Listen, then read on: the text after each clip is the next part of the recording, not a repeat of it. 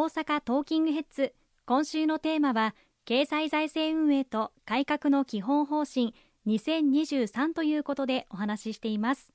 引き続き石川さんにお電話でお話を伺いたいと思います。石川さんよろしくお願いいたします。はいあの参議院議員の石川博隆でございます。引き続きどうぞよろしくお願いいたします。よろしくお願いいたします。さて子ども子育て予算の倍増そしてもう一つの大きな柱が賃上げということになりますが賃上げに取り組む中小企業の優遇強化をポイントとして挙げていらっしゃいます、はい、具体的にはどのようなことが挙げられるんでしょうか？はい。今岸田内閣として自公政権で最も力強く取り組んでいるのが構造的賃上げの実現また人への投資の強化というものになります、まあ、物価の高騰が世界各地で進んでいるんですけれどもこれを上回る賃上げを実現をしていかなければいけないということに全力を挙げてそして今回の骨太の方針の中にもこれが大きな柱として盛り込まれました。具体的には家計の所得の増大に向けてこの賃上げを行っていただく企業への支援策を抜本的に強化をしていきたいと思っております。今年の春に行われた春闘では、まあ、賃上げ率は約30年ぶりの高い伸びとなったわけですけれどもこの流れの維持拡大を図っていくということが大事だと思っておりますし特に中小企業、小規模事業者これなかなか賃上げしたいと思ってもすることが困難なそういった中小企業が賃上げできる環境を整備をしていくということが大事だと思っております。最低賃金も引き上げていく必要がございますしまた正規職員のみならず非正規職員の方々の処遇改善を促して国全体のフリーランスの方も含めた賃金の底上げこれを図っていきたいと思っています。はい、経済の活性化に非常に重要な政策だと思います。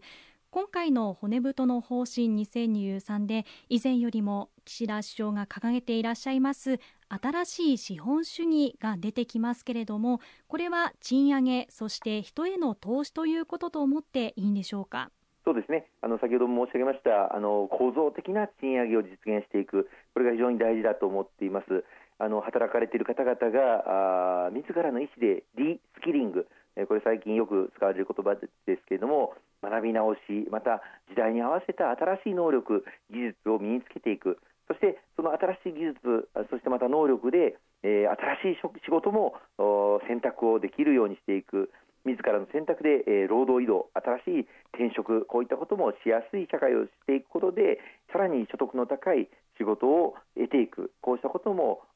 成長分野への労働移動の円滑化ということをしながらですね社会全体で構造的な賃上げをしていく必要があると思っております。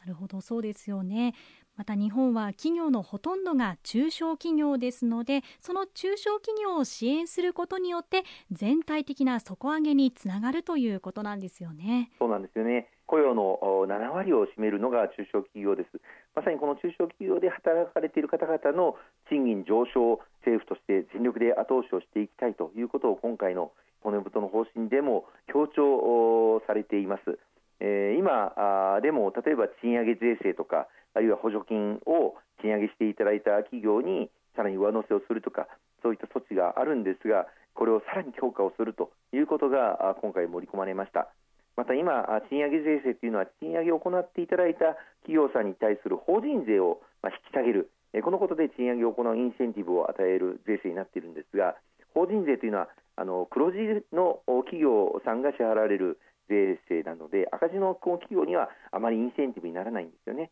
で今回は赤字の企業であっても賃上げを促進するための税制上の措置を検討するということが明記されましたのでこの年末に向けてそういった税制もしっかり議論していきたいと思っております。わかりましたまたグリーン化 GX がありますけれどもこれを加速化させるために投資の拡大や水素アンモニアのサプライチェーンの早期構築も目指すとしています。これも中小企業にも関わってくる問題ですよね。そうですね。あの日本社会全体として2050年のカーボンニュートラル二酸化炭素排出量の実質ゼロを目指すという大目標が掲げられています。この目標を実現していくためにはやはり技術の革新イノベーションこれを促していかなければいけません。そのための投資をまさに国が政府が呼び水として GX 移行債という国債を発行することになっているんですが20兆円これからの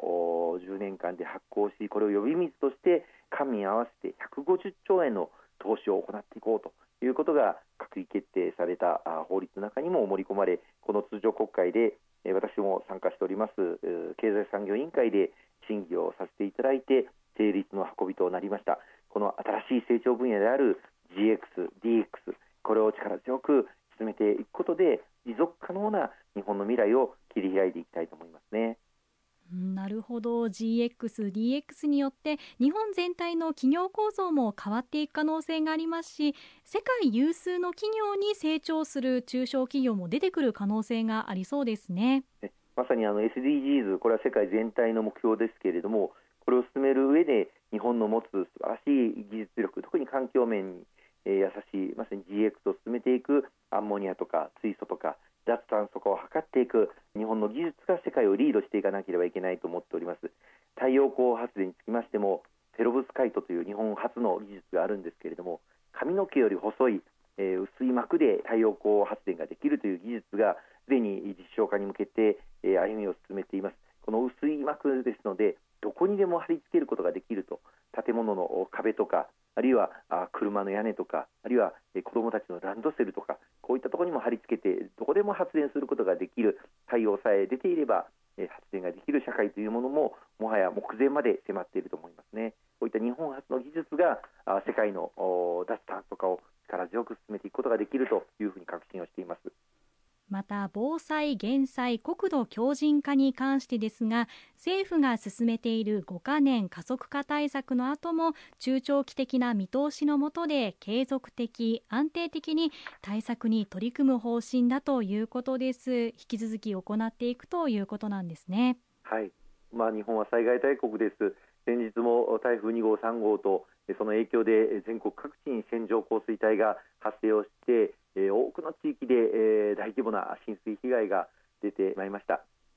またこれから台風シーズンになっていきますので続きのこの災害の備えというのを強化をしていかなければいけないと思っております、ま、老朽化した道路や橋梁あるいは水道管下水管地震が発生すればこうしたものが寸断されてしまう。この長寿命化をしっかり図っていくということ耐震性を強化をしていくことこれも非常に重要だと命を守るための対策として大事な取り組みだと思っています。今日本政府を挙げて防災減災国土強靭化の5カ年加速化対策というものを噛み合わせて15兆円規模の投資を行っていくこの取り組みを着実に進めているんですけれどもこの5カ年の加速化対策のちょうど今年が折り返し地点になります。令和7年には終わってしまうこの防災減災の取り組み5カ年加速化対策の後もぜひとも続けてもらいたいという全国各地の地方自治体の皆様あるいは関係団体の皆様からご要望いただいておりました。そこでこの国会で公明党がリードをいたしましてこの5カ年加速化対策の後も着実に防災減災の取り組みを進めていく法的な基盤を作ることができまして議員立法で法改正をさせていただいて今後も継続して中期計画を政府に策定することを義務付ける。そしてそのことによって5カ年加速化対策の後も防災減災の取り組みをちゃんと予算を確保して進めていくという基盤を築くことができました。先日の参議院の本会議で成立を図ることができましたこと皆様のお支えご支援のおかげと感謝を申し上げたいと思います。また最後に、えー、お伝えしておきたいことありますでしょうか？はい、ありがとうございます。あの今日はあのようやく骨太の方針が閣議決定されまして、その内容についてご報告をさせていただきました。あの冒頭も申し上げましたが、来年度予算の編成作業、これからこの年末に向けて本格化してくることになります。今回は骨太の方針ですので、えー、まあ、骨格が決まっただけになります。この後しっかりと肉付けをしていく。その中に地元地域の皆様お一人お一人の抱えている課題またそれぞれの地方自治体で抱えている課題こうしたことを踏まえて肉付けをしていかなければいけないと思っております。公明党の地方議員と国会議員の連携これを生かして小さな声をしっかりと国に届け具体的な形にしてまいりたいとそのように思っておりますので引き続きどうぞよろしくお願い申し上げます。石川さん今週もありがとうございました。大変ありがとうございました。お世話になります。よろしくお願いします